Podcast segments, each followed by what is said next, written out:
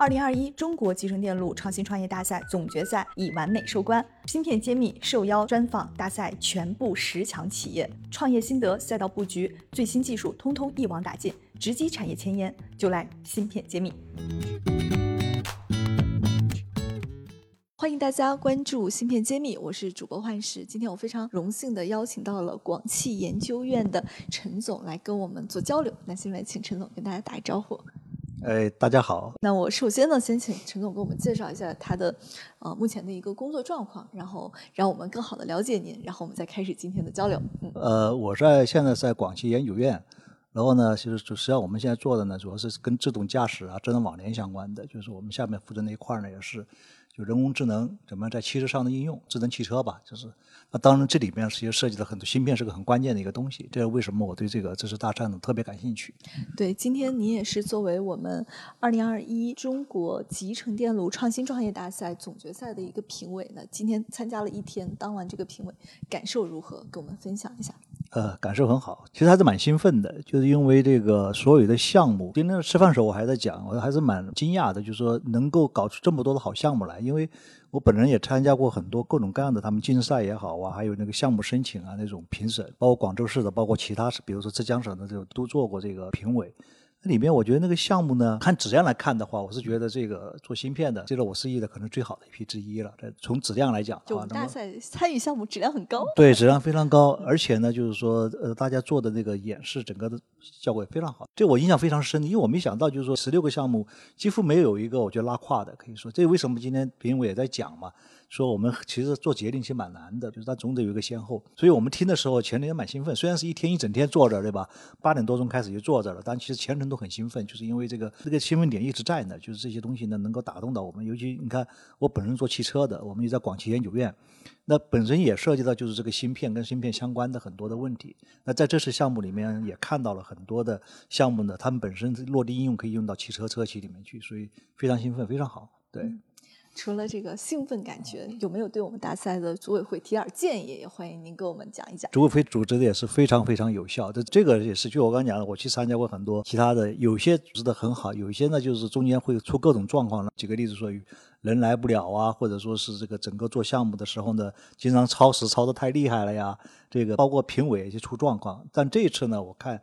整个组织都非常有效，非常有序。呃，从评委到这个 presenter，就是这个大家来做这个的，到回答问题的关键各方面衔接的非常非常好。这个我印象非常深。感谢这个陈总给我们这么多赞美。然后现在想问问您啊，就是我看您也是在汽车行业做了很多呃应用的。那我们现在了解到这个汽车行业好像芯片荒还是蛮严重的。那您在行业前沿能不能给我们带点关于这个方面的最新的一个感受？呃，是今年大家都知道嘛，很多的做芯片的，要不着火了，要不这个因为疫情不能上班了，所以就闹出芯片荒来，这是一点。所以很多我经常讲的，我们经常是很多企业，其实不仅仅是广汽，国内可能大部分的，包括美国一些企业也一样，就是因为芯片呢，使它的量产的那个车辆数每个月量产车辆数达不到他们的预期，就你订单有了，但你不敢产那么多车，就因为没芯片了。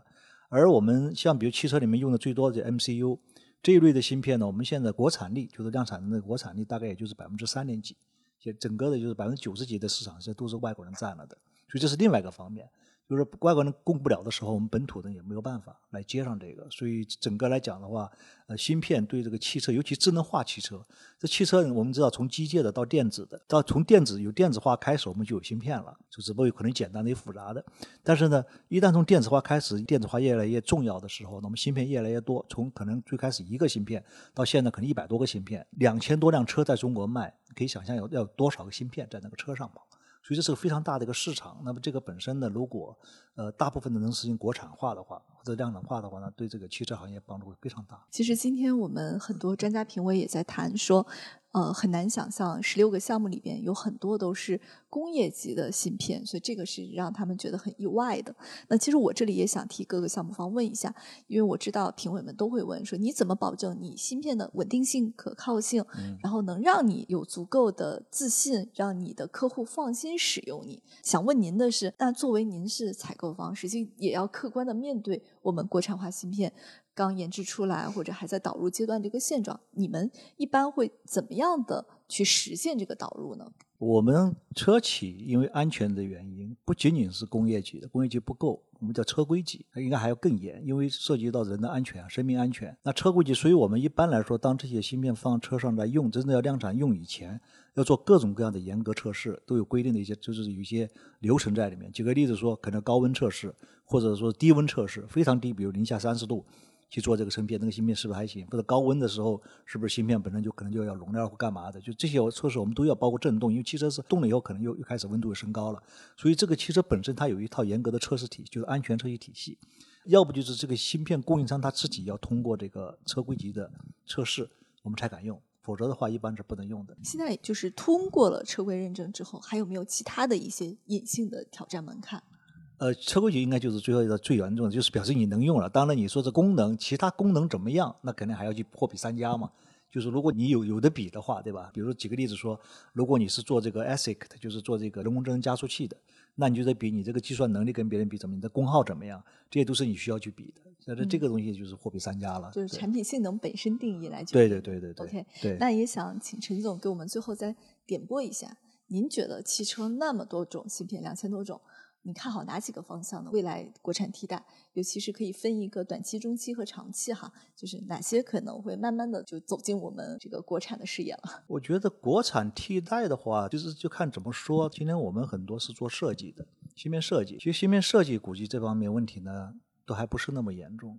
真正咱们国产，如果呃外国把你关键地方卡了，其实还是在于后面的那么个程序里面，比如归元啊，到这个集成测试也还行，集成测试我们也有。这个如果我们能够有企业站起来做这种事儿的话，我觉得会好很多。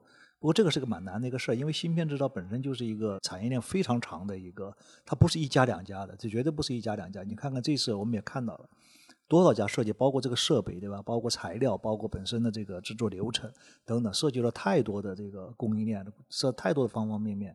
所以一家企业很，但中国呢，它我们有一个传统，就是说，当我们被逼到走的那个地方，我们要自力更生的时候，我们能做得很好。毕竟我们本身的那个产业链，中国的制造产业链，其实现在做的越来越完善了。所以我也相信的，其实解决这个真的不是某一个点的问题，某一个点解决不了这个问题，它真的是一个产业链的一个问题。系统性的。对，要把整个产业链都那个了，我们才不会有这个被别人卡脖子这种，就是危险性的。实际上，嗯，好，最后再问问您，广汽研究院。这个对我们整个芯片行业来说，是不是也可以去做一些合作呀？什么样的？你可以借我们的平台跟大家讲一下。嗯，啊，有啊。首先，广汽研究院，因为我们是肯定是刚刚讲了，我们是个使用方嘛，我们肯定是要用到的各方面。刚刚讲的 MCU 也好，包括这个自动驾驶或者辅助驾驶也好，这些我们都用各种各样的芯片，是好几种芯片。一呢，我们本身也投了芯片的，就战略合作伙伴。在芯片里，我们也布局，必须要就是说，好像是好几个要做好布局，这样的为将来吧，打算呢也不至于就是说有一些风吹草动，我们可能这整个产业链就受威胁了。那那第二个呢，就是说我们本身也会跟很多地方合作，就是也是个战略合作，不一定投到更多的战略伙伴，所以也在积极布局。广汽集团的领导呢，最早看到这一点了，所以他们在各方面都在做积极的布局，包括从投资到这个战略合作，到这个最后最后的这个供应商的那个伙伴关系什么的，都在做这个。对，好的。如果大家想跟广汽研究院取得进一步的合作，也欢迎联系到幻视或者联系到我们芯片揭秘的客服小伙伴们，我们非常愿意对接这个桥梁。好的，好的，谢谢，谢谢。我是广汽研究院陈学文，我在芯片揭秘等着你。